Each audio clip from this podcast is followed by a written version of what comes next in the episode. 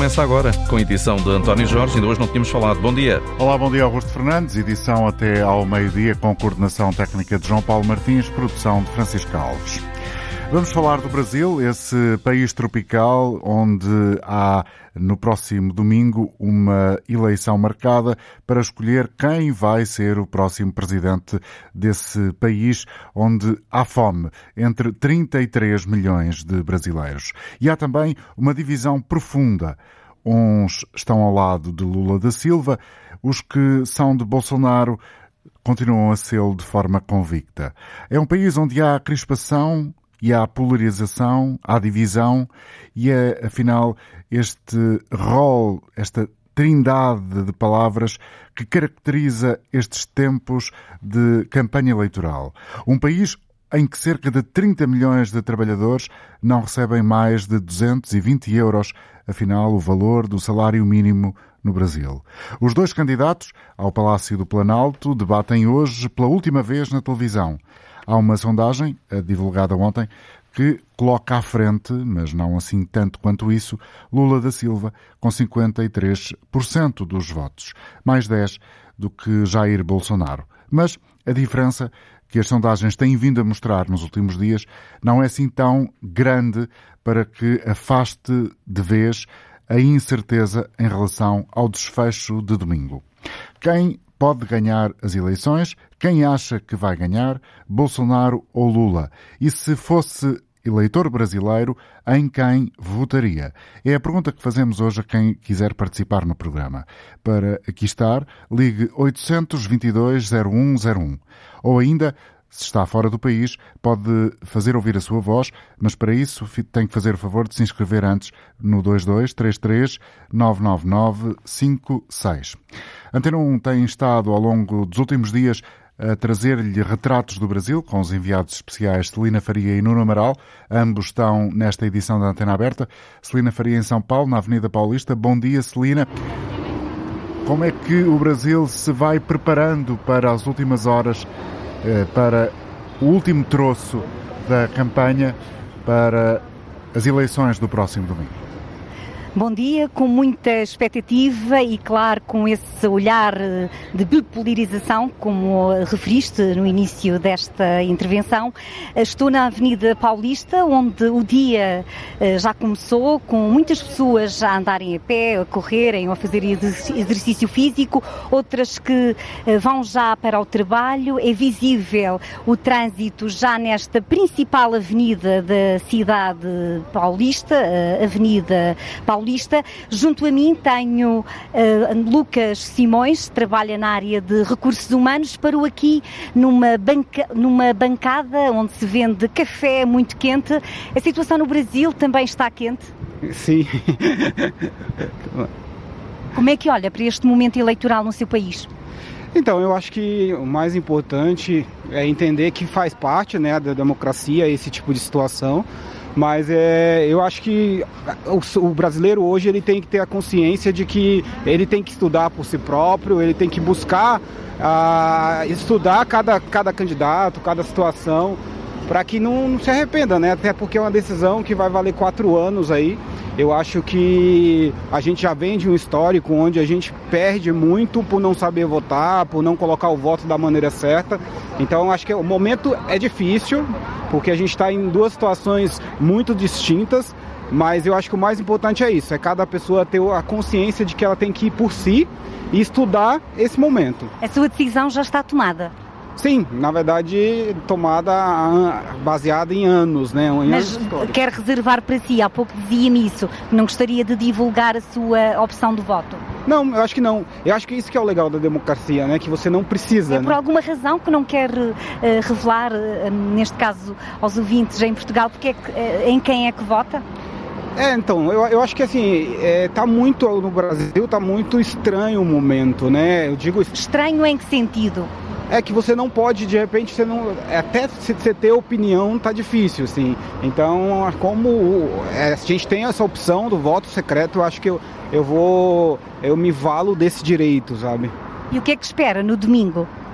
É, eu espero que, de, de, independente de quem ganhe, é que a nação se volte para entender que o Brasil precisa ganhar, né? Então o Brasil precisa sair desse de todo esse, esse clima que está vivendo para ir todo mundo numa mesma direção. E quem é que acha que vai ser o vencedor deste ato eleitoral? É, eu não tenho, eu não tenho, de verdade, eu acho que está muito é, muito estranho, porque a gente não consegue confiar nas pesquisas, como foi, foi comprovado no primeiro turno.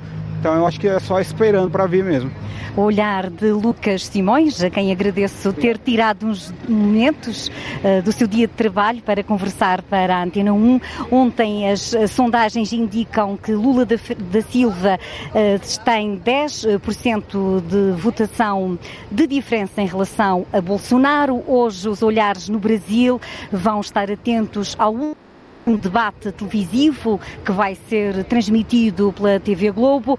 Nos dois anteriores, Lula uh, faltou ao debate, o que motivou críticas por parte do atual presidente e recandidato pelo Partido Liberal no Brasil.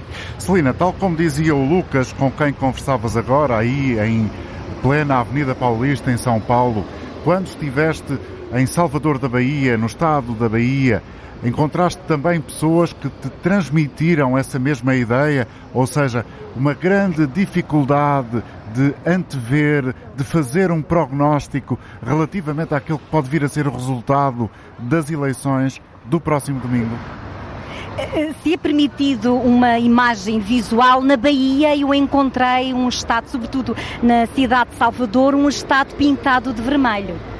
Isto significa que a Bahia deu uma grande vitória a Lula da Silva, aliás, como todo o Nordeste brasileiro, e a Bahia, sendo o quarto colégio eh, eleitoral, dizia-me um investigador que ouvi para a Antena 1 eh, de Ciência Política que poderá ser decisivo este Nordeste na eleição de Lula da Silva nesta segunda volta. Na Bahia, eh, e pelas reportagens que a Antena 1 foi transmitindo, eu poderia dizer que as pessoas, ao olharem para o meu microfone vermelho, da Antena 1, diziam Lula 13, havia uma, eh, uma forma espontânea de falar do apoio a Lula da Silva, tanto na favela como na própria cidade, em todos os locais. E, por exemplo, estou junto a uma bancada onde, uma banca, onde vendem uh, duas senhoras que não querem falar, mas estão aqui a vender desde cedo café, café com leite em garrafas térmicas e bolos para as pessoas que passam apressadas para tomar o pequeno almoço. Eh, na Bahia o que pude ver foi que estas mesmas bancadas estariam forradas com o rosto eh, de Lula da Silva e o número 13, o que se entende, como há pouco também dizias, que o Brasil tem uma alta taxa de pobreza, cresceu imenso com a pandemia e isso mesmo ontem foi assumido como uma prioridade o combate à pobreza e à fome um, por parte de Lula da Silva. Ontem o candidato do PT fez 77 anos, esteve menos ativo em campanha uh, e divulgou ao final da noite, uh, da noite aqui, da tarde aqui em, em São Paulo, uma carta com o título Carta para o Brasil do Amanhã, com letras vermelhas e outros tons uh, da bandeira do país, verde e amarelo, onde precisamente assume como prioridade combater a fome de 33 milhões de pessoas e a pobreza que atinge mais de 100 milhões de pessoas no Brasil. São Paulo é uma cidade mais urbana, com mais poder de compra. É naturalmente eh, visível o apoio a Bolsonaro, o que eu também testemunhei junto da comunidade portuguesa, junto de alguns uh, portugueses que encontrei em São Paulo, tanto portugueses uh, já netos e bisnetos de portugueses, como portugueses eh, que eh, vieram, por exemplo, da Ilha da Madeira, que têm, diziam-me alguns, receio que aconteça no Brasil o que aconteceu na Venezuela. E a Venezuela é um país com uma grande afinidade a Portugal e temem que Lula seja uma espécie de segundo Nicolás Maduro. Celina Faria, enviada especial da Antena 1 em direto da Avenida Paulista em São Paulo. Saltamos para outro lugar que é um autêntico postal eh, para todo o mundo. Vamos para a praia de Copacabana, perto da Avenida Atlântica, onde está o Nuno Amaral. Bom dia, Nuno. O dia acordou bonito no Rio? Bom dia. acordou cinzento depois de uma chuva tropical aí pelas 5 e meia, 6 da manhã, que deixou as ruas alagadas. Eu estou bem perto da Avenida Atlântica, em frente a uma estação de metro, da Siqueira Gomes, onde, por onde saem, esta hora, um, milhares e milhares de pessoas, muitos desses 30 milhões de trabalhadores brasileiros que referiste na tua introdução, que ganham o equivalente a 120 euros por mês. Não será o caso de Sebastião Monteiro, que está numa lanchonete a tomar o cafezinho da manhã. É, tem um travo agradável este café de eh, quase eleições, faltam dois dias. Está apaziguado, Sebastião? É, mais ou menos, né? Porque o clima que nós estamos vivendo atualmente no país é um clima muito quase que bélico, né? Aquela história do nós contra eles é uma coisa muito séria, né? Nós temos um presidente que, além de ser genocida, ele não respeita a democracia. Então, realmente a gente tem que estar preocupado com o que pode acontecer. Ele ameaça toda hora anular a, o resultado que nem sabe qual vai ser. Sente-se muito isso. Uh, académicos referem-no, analistas políticos, as pessoas na rua, um Brasil partido ao meio. Exatamente. O Brasil está dividido e isso nos surpreende. Porque eu, pelo menos, não imaginava que metade da população da brasileira pensasse igual o nosso presidente. E é uma, um absurdo isso. Um negacionista, um cara que não gosta da, da Amazônia, não gosta de democracia. A última, a última sondagem publicada ontem pela Datafolha dava 5% de vantagem a Lula da Silva, com 49%, Bolsonaro com 45%. Pode haver ainda aqui alguma mudança, no seu entender? Olha, depois que as pesquisas do primeiro turno erraram, tudo é possível. Né? Não se pode dizer que Lula ganha essa eleição. As pesquisas apontam que sim, mas não se sabe, porque muito eleitor ele é envergonhado, ele não diz o que está votando. Pode ser que no domingo a gente tenha uma surpresa. Eu estou confiante que Lula ganhe. Agradeço a Sebastião Monteiro aqui no cafezinho, nesta lanchonete da esquina da Siqueira Gomes, eh, em Copacabana. Várias coisas referidas a esta divisão da sociedade, que também já foi há pouco espelhada em antena uh, pela reportagem da Celina Faria, mas o receio em manifestar o sentido de voto. Tanto aqui como em Minas, este microfone chegou perto de muitas e muitas pessoas que disseram não quero falar de política. Uh, ouvi também um pai e uma filha em Minas Gerais que referiram eh, eh, se vamos falar de política, vai haver briga. Portanto, pai e filha, eh, filha Lula ou pai Bolsonaro, com uma incapacidade de diálogo que se sente em cada pedaço do Brasil, no boteco, no restaurante, na rua, com os taxistas. Há um discurso muito, muito inflamado. Basta referir, por exemplo, que o Supremo Tribunal Eleitoral, a entidade máxima, como se fosse a nossa Comissão Nacional de Eleições, o Supremo Tribunal Eleitoral tem recebido ao longo desta esta semana 500 queixas por dia de ambas as candidaturas. A última, e a que tem gerado mais algum, alguma polémica, partiu de Jair Bolsonaro. Bolsonaro argumentou ao Supremo Tribunal Eleitoral que algumas rádios do Brasil, oito num universo de 5 mil 8 num universo de 5 mil, não estavam a passar a campanha eleitoral da campanha de Bolsonaro. Ora, o presidente do, do Supremo Tribunal Eleitoral uh, referiu uh, que a, a queixa apresentada não tinha qualquer fundamentação, não tinha qualquer legitimidade e abriu um processo contra a campanha de Bolsonaro. Ora, porquê perder tanto tempo com isto? Porque o filho Eduardo Bolsonaro, deputado federal eleito pelo Estado do Rio de Janeiro, 001. do Partido Liberal, Conhecido Exatamente. como 001. 001, precisamente, que é, é o, o, homem do terreno, digamos, de Bolsonaro, convocou não só para hoje um, uh, um, uma concentração de apoiantes de Bolsonaro lá em Brasília, no Palácio, na Praça dos Três Poderes, o Executivo, o Legislativo e o Judicial, convocou apoiantes e disse é preciso adiar este segundo turno para que uh, o pai, Jair Bolsonaro, pudesse ter direito de resposta nestas rádios, oito num universo de 5 mil, pudesse uh, um, defender-se, digamos. Isso mesmo aconteceu também na quarta-feira à noite, no dia desta queixa. Jair Bolsonaro, depois de ver o resultado do Supremo Tribunal Eleitoral, que eh, abriu-lhe um processo, em vez de aceitar a queixa que fez, Bolsonaro chamou três generais a Brasília e, de acordo com alguns jornais, esses chefes das Forças Armadas defenderam a realização, veja-se, de um terceiro turno. Ideia que não avançou. Eu estive ontem num comício de Bolsonaro, um comício muito curto, nem uma palavra sobre o assunto. O resto, a temática exposta ao longo do discurso é precisamente a mesma desde o início da campanha. Combater a pobreza, o Brasil está a crescer, o Brasil é um exemplo ao nível da economia e das, das finanças para o um mundo, defender a família, eh, dar dignidade ao povo brasileiro. O mesmo diz Lula. E é essa divisão que se sente muito nas ruas. E algum receio, um roer de unhas coletivo, o que acontecerá domingo, independentemente de quem ganhe, como será a segunda-feira. É uma incógnita, de facto. No Amaral, eh, enviado especial da Antena 1 em, eh, no Rio de Janeiro, em, em pouca distância do mar da Praia de Copacabana, uns 100 metros talvez, na zona de saída do metro de Siqueira Gomes. Estamos nesta altura com 26 minutos depois eh, das 11 horas da manhã. Está connosco também Filipe Vasconcelos Romão, comentador de política internacional da Antena 1. Bom dia, Filipe. Muito obrigado pela atenção e pela uh, presença aqui.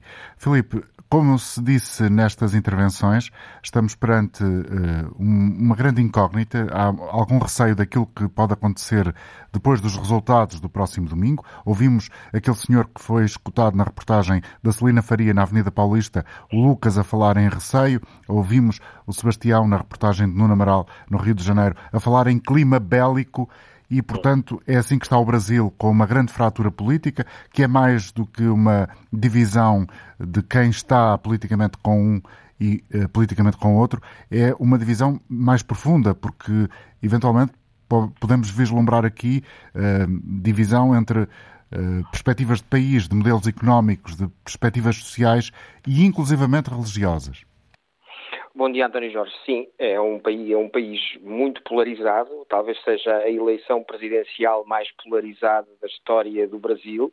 As anteriores teriam sido as de 89 entre Lula e Collor de Mello e as de 2014 entre Aécio Neves e Dilma Rousseff, mas nenhuma dessas, elei dessas, uh, dessas eleições e dessas segundas voltas Uh, terão chegado ao extremo de polarização que vive hoje a sociedade brasileira. Não é porque, é porque os protagonistas também são uh, particularmente especiais. Sim, sim. Não obstante, é sempre ingrato a comparação, porque por vezes, quando olhamos para a história e vamos ver os jornais da época, havia também aí momentos de forte polarização. A Écio Neves, em 2014, por exemplo, contestou o resultado eleitoral, um resultado com cerca de 3% de diferença para Dilma, e, e, há quem aponte esse momento como o início da, do, do extremar e da uhum. polarização da política brasileira. Hoje temos dois protagonistas, eh, o, o, que acaba por ser até mais estranho é a incapacidade que o Brasil tem tido nestes anos de regenerar a sua classe política, de apresentar propostas alternativas. Em gerar uma via alternativa que fosse capaz Exatamente. de afastar esta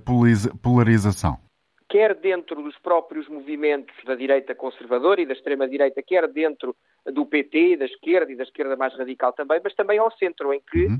uh, pelo que vimos na primeira volta, a candidata mais votada não chegou aos 5%, Simone Tebet, do, do, do MDB, eh, que tinha um apoio do PSDB, os dois partidos dois partidos de centro moderados, o PSDB com, com um pendor mais ideológico até, mas que não conseguiram apresentar qualquer alternativa nestas eleições. E o facto dela ter dado apoio a Lula significa alguma coisa? É um contributo Pode... importante?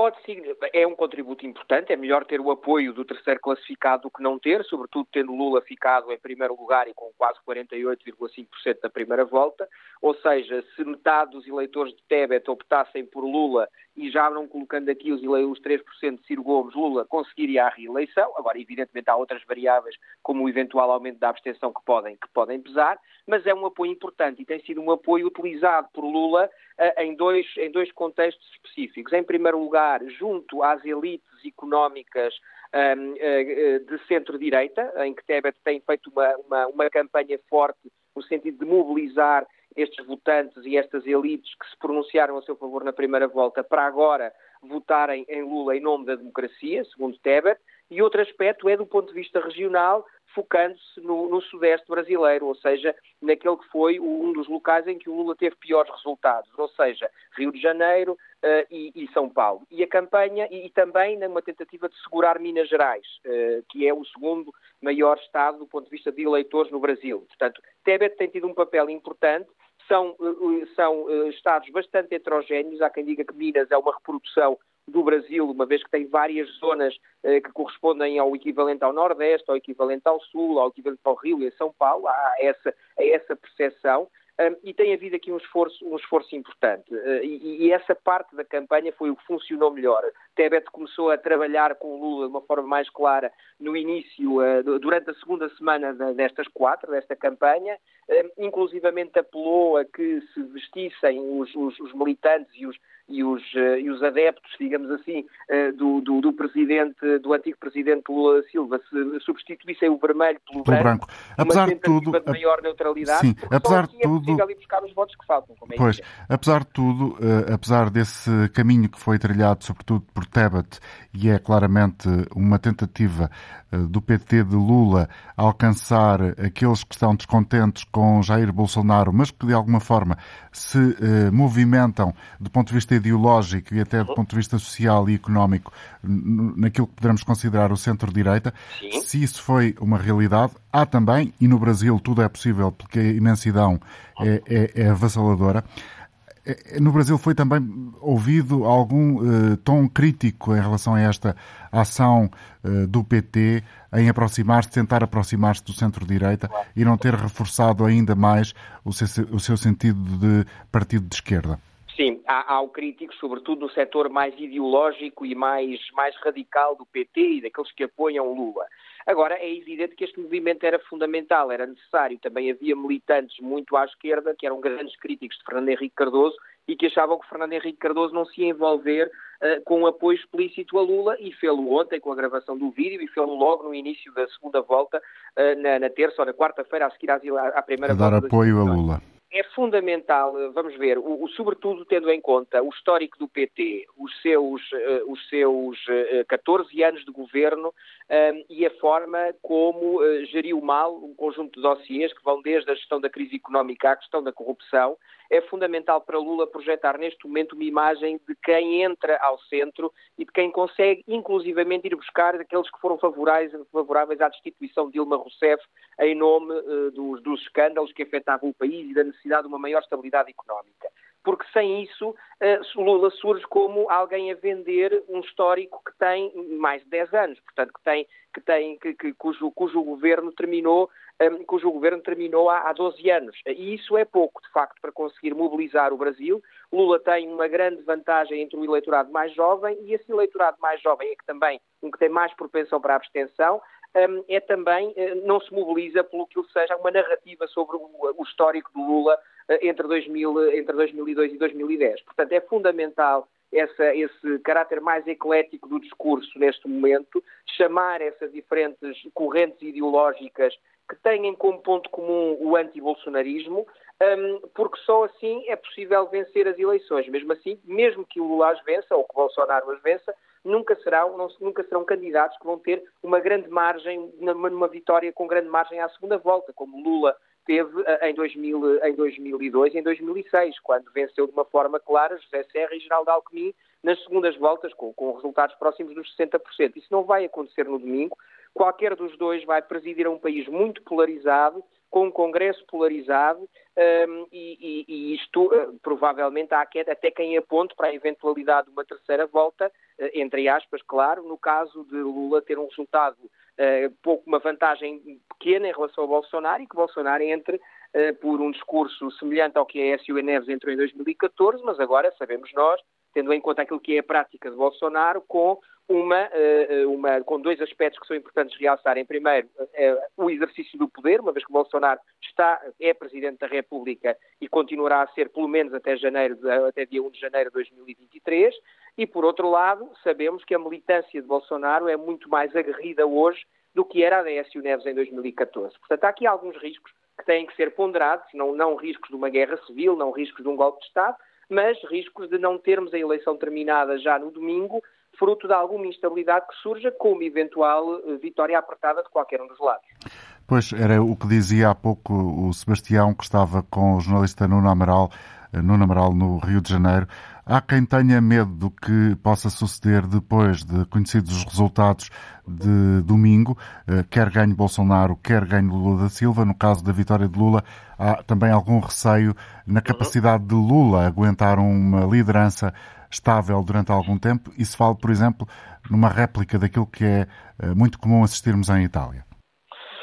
O sistema é completamente diferente. Vamos ver. Temos, temos aqui o que os brasileiros chamam um, um, um, um presidencialismo de coligação, uma vez que é um presidencialismo muito vincado àquilo que é o poder forte que o Congresso tem, ou seja, que a Câmara dos Deputados e o Senado têm na política brasileira.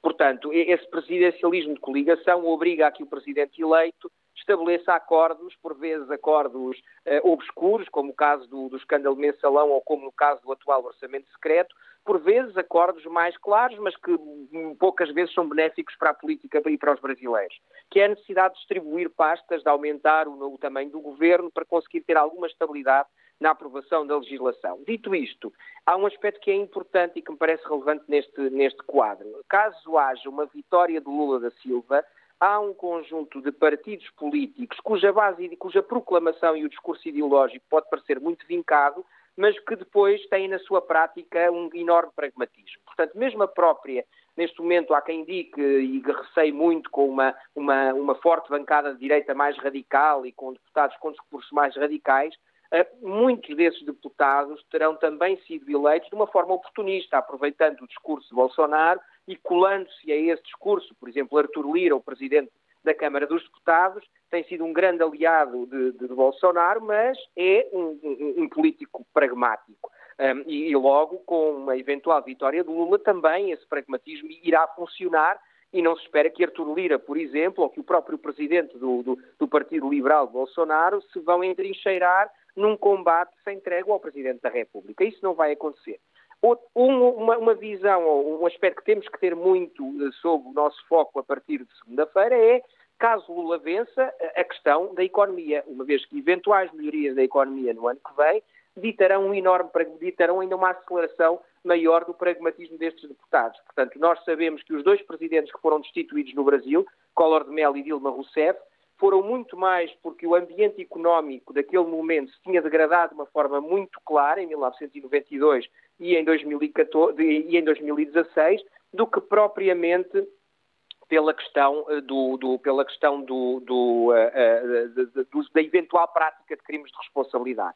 Portanto, a economia vai ser o foco o pragmatismo destes, destes políticos brasileiros, que é enorme, que permitem que partido, que políticos saltem, pulem de 10, 15, por 10, 15 partidos ao longo da sua vida ativa, um, vão, vão, vão, ser, uh, vão estar em foco e vão ser algo a que devemos estar atentos para perceber o que vai acontecer seja Lula ou seja Bolsonaro o presidente eleito a partir de segunda-feira. Nós vamos concluir esta intervenção do analista de política internacional da Antena 1 dentro de instantes. Antes disso, Filipe, dois pontos ainda para uh, uh, tentar traduzir o que é que significam para o nosso auditório. Sérgio Moro, o juiz que prendeu uh, Lula da Silva, uh, que o meteu na prisão, basicamente, uhum. apareceu a dar apoio a, Jair Bolsonaro depois de ter uh, deixado de ser ministro de Jair Bolsonaro, logo no início desta, desta, desta, desta legislatura, digamos assim.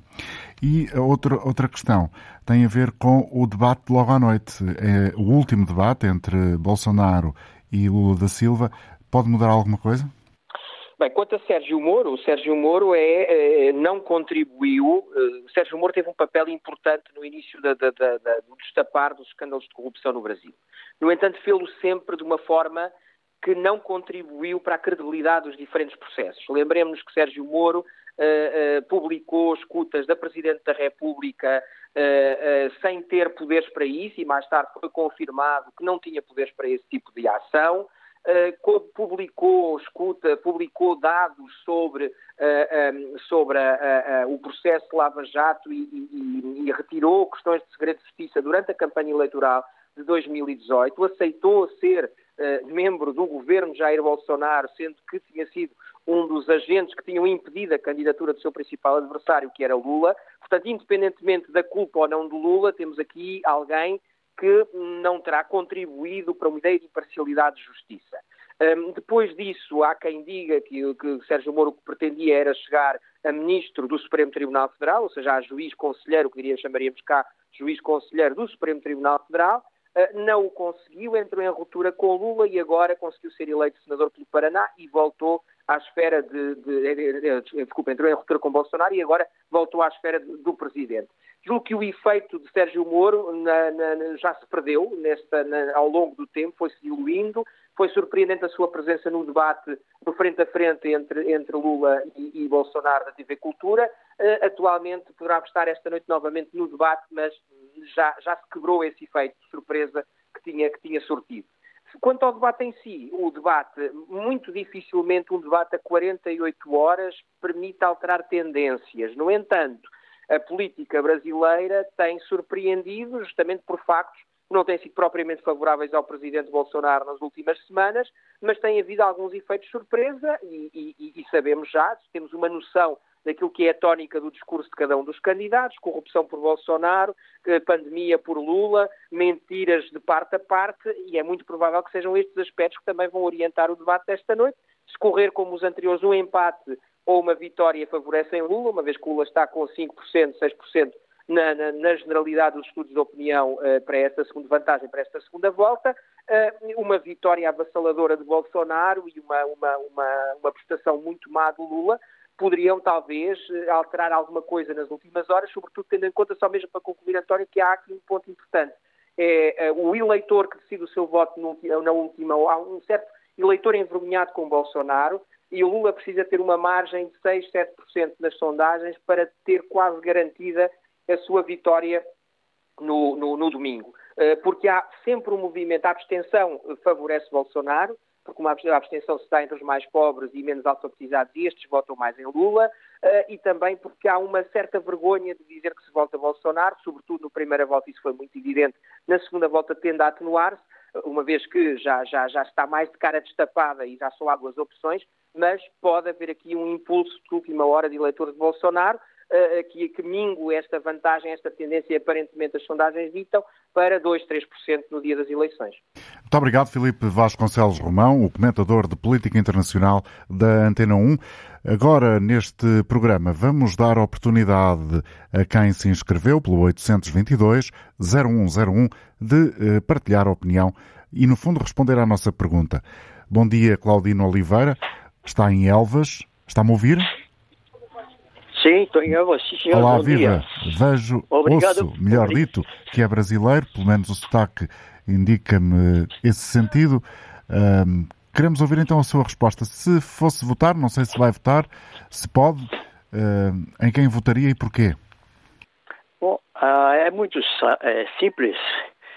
Ver só ver as propostas, a, a ver quem um é a favor e ver o que, que o outro é contra. Né? Um é a favor à vida, o outro é a favor ao aborto. Um é a favor à droga, o outro é contra a droga. Tá percebendo? Um é a favor à família, o outro quer acabar com a família. Tá bem? Acha que Um as é coisas estão assim tão, o- tão lineares? a- assim, é- assim é as coisas. Infelizmente, não é assim que aparece nas notícias. As notícias têm que ser simplesmente neutra, dar a notícia como ela se deve, não tomar partido. Infelizmente, é assim que eu digo, tá bem? Um é a favor, um é contra a- ideologia de gênero e outro é a favor.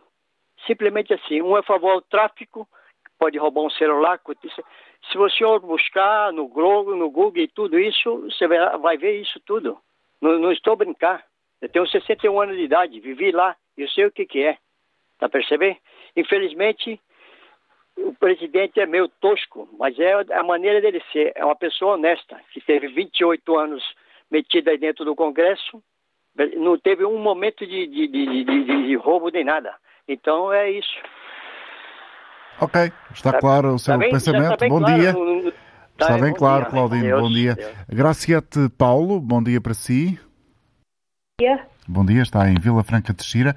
Bem-vindo ao programa. Qual é a sua leitura sobre aquilo que se passa no Brasil e, eh, concretamente, neste ambiente pré-eleitoral de eleições eh, que eh, vão ditar a escolha do novo presidente? Se eu fosse brasileira, eh, eu votaria em, em Lula da Silva. Porquê? Porque é uma pessoa de esquerda, eh, embora haja muita gente que não, é, é- que não diga isso, não é? Que ele, que ele foi, foi mau presidente. Eu, para mim, não foi. E quanto a Bolsonaro, nós sabemos já o que ele é e não merece a pena acrescentar mais. Esta é a minha opinião. E portanto está dito, não tem mais nada a dizer, é isso? O que eu desejo é que o Lula ganhe. Porque, fosse, como eu já disse, se eu fosse brasileira, votava na, no, no, no, Lula. Obrigado, Garciato. Vamos ouvir ainda da zona de Torres Vedras a voz de Hugo Lúcio. Bom dia. Sim, muito bom dia. Muito bom dia. Bom dia, bom dia a todo o auditório. Ou seja, eu vou, vou ser eh, rápido e vou ser breve. Ou seja, eu tenho a seguinte opinião. Um, quando temos um presidente no Brasil, o atual presidente no Brasil, que está em risco de perder as eleições para um ex-presidente também, que ele considera criminoso e ex-presidiário, ou seja, só posso tirar uma conclusão. É que o atual presidente, em funções no Brasil, tem que ser muito mau, muito incompetente, para estar com medo e estar em risco de perder as eleições para um criminoso que ele diz que é, que é o Lula da Silva. Ou seja, tem que ter feito um trabalho muito, muito mau, tem, tem que estar a fazer um trabalho muito mau no Brasil para estar uh, neste ponto. Ou seja, porque, tendo em conta que o Lula da Silva não, não é nenhum santo, tal como, infelizmente, nenhum, nenhum dos últimos presidentes ou líderes do Brasil tem sido, ou seja, infelizmente para um país que é tão rico e tem tanta capacidade e tem tanta riqueza, tem, tem, tem, tem, tem esse, essa desgraça da corrupção uh, que não a deixa vir para cima. Mas, de qualquer das maneiras, o que eu digo é o seguinte, ou seja, basta ouvir algumas declarações, eu fiquei com algumas declarações durante esta, esta legislatura do Bolsonaro, em relação, por exemplo, à Amazónia, uh, quando ele diz que a Amazónia, palavras dele, está exatamente intacta uh, como foi descoberta na altura pelos portugueses, ou seja, não há, diz que não há desmatação na Amazónia. Em relação à Covid, foi nitidamente sempre um negacionista da Covid, sempre negou, negou oh, aquilo que vinha aí e o que é que podia acontecer com a Covid. Uh, e agora está na situação que está. E apenas ataca o Lula, eu não vejo não, mas não vejo de, de, parte a parte nenhumas, uh, a verdade é essa, nenhumas, nenhumas ideias para, um, para melhorar o Brasil, apenas se atacam um ao outro, mas o Bolsonaro é, é, é incrível. Ou seja, só diz mal do, do Lula, só se refere, refere ao Lula como ex-presidiário e, e nada Está mais. dito, Hugo, obrigado. Um bom dia. Vamos ouvir agora no Porto Simão Oliveira. Olá, Simão. Olá, bom dia. Bom dia. Olha, pronto, é, estou a telefonar porque eu não poderia ficar é, imparcial, dado o tema, não é? É do e... seu país que se está a falar, não é? Do, país, meu país, claro. É, eu já, é, apesar de eu já viver em Portugal há 16 anos, né? E essa eleição faz 20 é, anos que eu não votava no Brasil. Uhum. A última vez que eu votei foi justamente quando o Lula foi eleito a primeira vez, 20 anos atrás. E na, nas últimas eleições, uh, eu acordei aqui em Portugal com uma boca demasiado amarga e com um sentimento de vergonha, porque eu nunca tinha tratado de transferir o meu título, de legalizar minha situação eleitoral para continuar a votar nas eleições lá. E a verdade é que os fascistas todos votam. Não sei se quem se lembra que na eleição anterior o Bolsonaro, se fosse levado em consideração os votos aqui em Portugal, dos brasileiros residentes, teria ganho no primeiro turno com 65%. Uh, ah, eu sou de esquerda e vou votar no Lula, e assim espero que a maioria das pessoas façam. Uh, porque uh, na, na, eleição anterior, todos os meus amigos que não alinham com essa miséria, essa eh, infelicidade que é esse governo atual, ninguém votou. Ninguém votou. E esse ano, ah, no, no início do mês, foi a eleição mais emocionante da minha vida. Eu apanhei uma fila gigantesca aqui no Porto para votar, mas é, sentia é, uma alegria, né? Por um lado, quem era a favor, quem está com o Lula, né? Quem quer é, mudar o Brasil, tinha, você via alegria. E do outro lado era só um grupo de pessoas a tentar ofender os outros.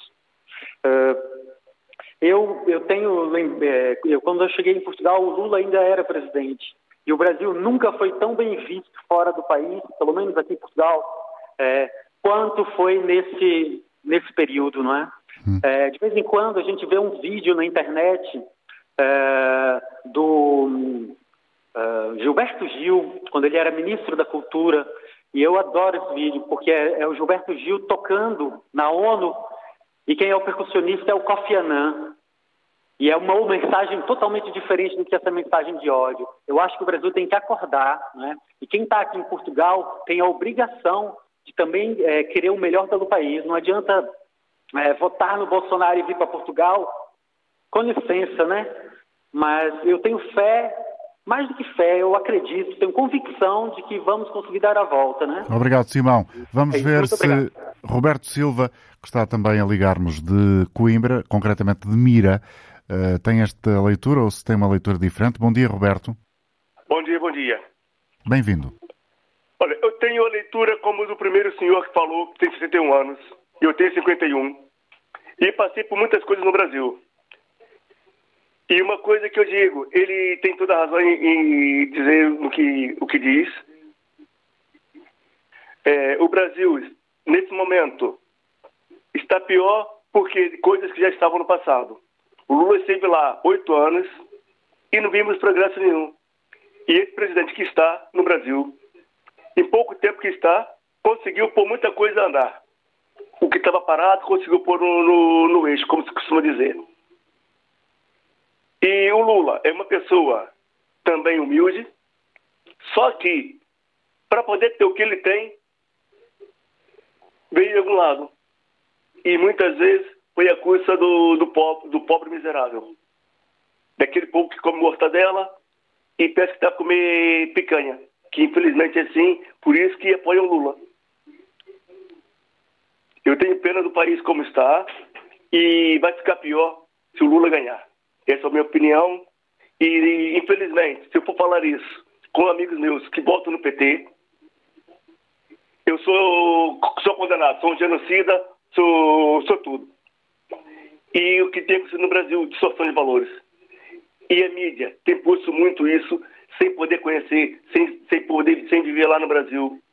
Dizem, por falar, é muito fácil, falamos a dor das pessoas sem, sem termos a, a dor nós próprios. Pronto, é obrigado, opinião. obrigado, Roberto. Obrigado. Um bom dia, bom fim de semana. João Bandeira, bem-vindo ao programa. Bom dia para si. Bom dia. Bom dia. Olha, é o seguinte, eu no princípio não gostava do Bolsonaro. Uhum. Achava que era uma pessoa tosca, não gostava das declarações dele, não gostava da maneira como passava a mensagem. Então eu decidi pronto, pesquisar, procurar informação para saber exatamente quem era esse rapaz. E foi assim que eu descobri algo muito interessante. Ele tinha, é, eu não, não votei nele, isso, isso é um fato, não votei no Bolsonaro, mas vi que ele tinha se eleito tinha sido eleito é, com menos de 2 milhões de reais. É bom, uma pessoa que se elege com menos de 2 milhões de reais é muito pouco dinheiro para a campanha. praticamente através das, das redes sociais. Depois que eu vi que ele se elegeu com tão pouco dinheiro, eu pensei, pronto, uma pessoa que usa tão pouco dinheiro para uma eleição, é uma pessoa que não tem, não deve nada a ninguém. E dito e feito, o Bolsonaro, graças a isso, conseguiu fazer uma equipe técnica, é, nomear ministros com capacidades técnicas, ministros que realmente sabiam o que estavam a fazer e não o que se fazia normalmente, que era negociar os cargos os ministérios e os, e os outros cargos com é, pessoas dos partidos, dos partidos políticos. Muitas vezes. Mas também sabe que lá... essa equipa técnica, é, só para lembrar, ela foi, é, foi se desfazendo ao longo do tempo. Foram saindo muitos daqueles que foram as escolhas para cargos importantes no governo de Jair Bolsonaro? Sim, houve algumas trocas, mas sempre com essa autonomia, essa liberdade de poder colocar pessoas que realmente podiam fazer alguma coisa pelo Brasil. E eu nunca tinha visto isso na política, uhum. nunca tinha visto isso, isso foi o que me chamou a atenção. Eu digo, poxa, é, se, se, se esse presidente consegue, é, com essa equipe, fazer o que se propõe, pode fazer muita diferença no Brasil. E a partir daí passei a acompanhar todos os movimentos, tudo que se passava, acompanhar os números, a economia. E hoje queria, é, estou a ligar aqui hoje porque eu quero passar uma, uma mensagem para os portugueses. Eu acho que, é, pronto, é, tem sido um pouco mal falado, Bolsonaro, tudo bem, mas eu acho que devíamos ver com mais atenção o desempenho do Brasil e não compará-lo com a Europa. A Europa está passando uma situação muito difícil, uma inflação muito difícil, mas eu queria que comparássemos o Brasil, que fôssemos e pesquisássemos o, os, os, números, o, o, o desempenho do Brasil comparado com os Estados Unidos.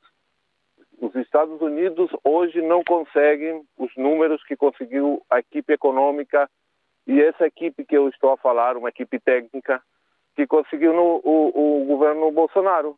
E olha que o Brasil não tem a, a moeda mais hegemônica do mundo, como é o dólar, e também não tem a indústria militar mais, mais forte do mundo, que hoje está a vender muito por conta do medo que os países têm é, por esta guerra.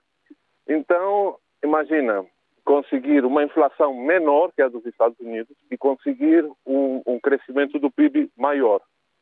Eu acho que isso é muito importante e eu acho que isso só se consegue porque é a primeira vez que temos umas, umas eleições onde não tem o toma lá da cá, uhum. e sim Obrigado, autonomia. João. Obrigado por ter vindo partilhar connosco o seu pensamento. Vamos ainda concluir esta emissão com uma outra intervenção, julgo eu, uh, pelo menos uma intervenção. Ruth Martins, a ligar do Porto. Bom dia. Bom dia e obrigada pela oportunidade e parabéns pelo seu programa que eu assisto todos os dias. Olha, eu não sei porque é que tantos brasileiros vêm para cá porque votaram no Bolsonaro e, e fugiram para Portugal porque o, o, nível de vida lá está horrível. Portanto, cada vez estão cá mais à, à procura de trabalho porque lá não têm. E eu, eh, eu estou um bocadinho nervosa porque, enfim, eu já ouvi palavras boas palavras más. E eu acho que o voto deveria ser obrigatório, é uma coisa que o Brasil tem de bom. O voto deveria ser obrigatório em todos os países. E isso é uma coisa que o Brasil tem de maravilhoso, não é? E que os outros países não fazem, porque assim toda a gente era obrigada a votar e não havia aqueles problemas que há como no nosso país.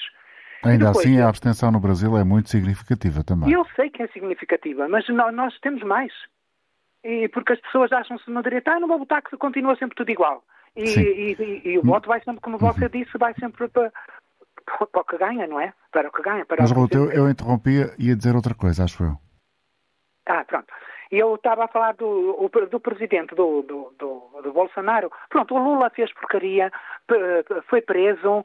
o Bolsonaro também está com um problema grande de milhões de, prémio, de prédios que não, que não se deixa falar, ele escondeu tudo, e mais coisas que, que, que estarão no segredo dos deuses, que só eles é que saberão, ele e o seu, o seu gangue de, de, de gente que está à volta dele, não é? Dos os lambotas, não é? Como tem o Putin também. E, enfim, um presidente que deixa, consente a desflorestação da Amazónia, como já foi dito, e de, consente que os madeireiros matem os chefes indígenas e as pessoas, e, e só pensa no lucro, e e, depois uma pessoa, que, um presidente que, que, que desvaloriza uh, uh, uma gripe, uma epidemia tão grande que matou um milhão e pico de, só no Brasil, matou milhões pelo mundo inteiro, e ele diz ainda fala, faz pouco, é uma gripezinha, que ele tem uma constituição física boa, mas as outras pessoas não têm, há quem não tenha. E ele tem que ter mais respeito por tudo. E depois pelos direitos LGBT, que Bom, ele também é contra, Ruth, e pelo aborto. Obrigado Bem, pela sua colaboração. Chegamos ao fim. Bom um bom dia e bom fim de semana para si. E uh, voltaremos segunda-feira, certamente, para falar do resultado das eleições no Brasil. Bom fim de semana.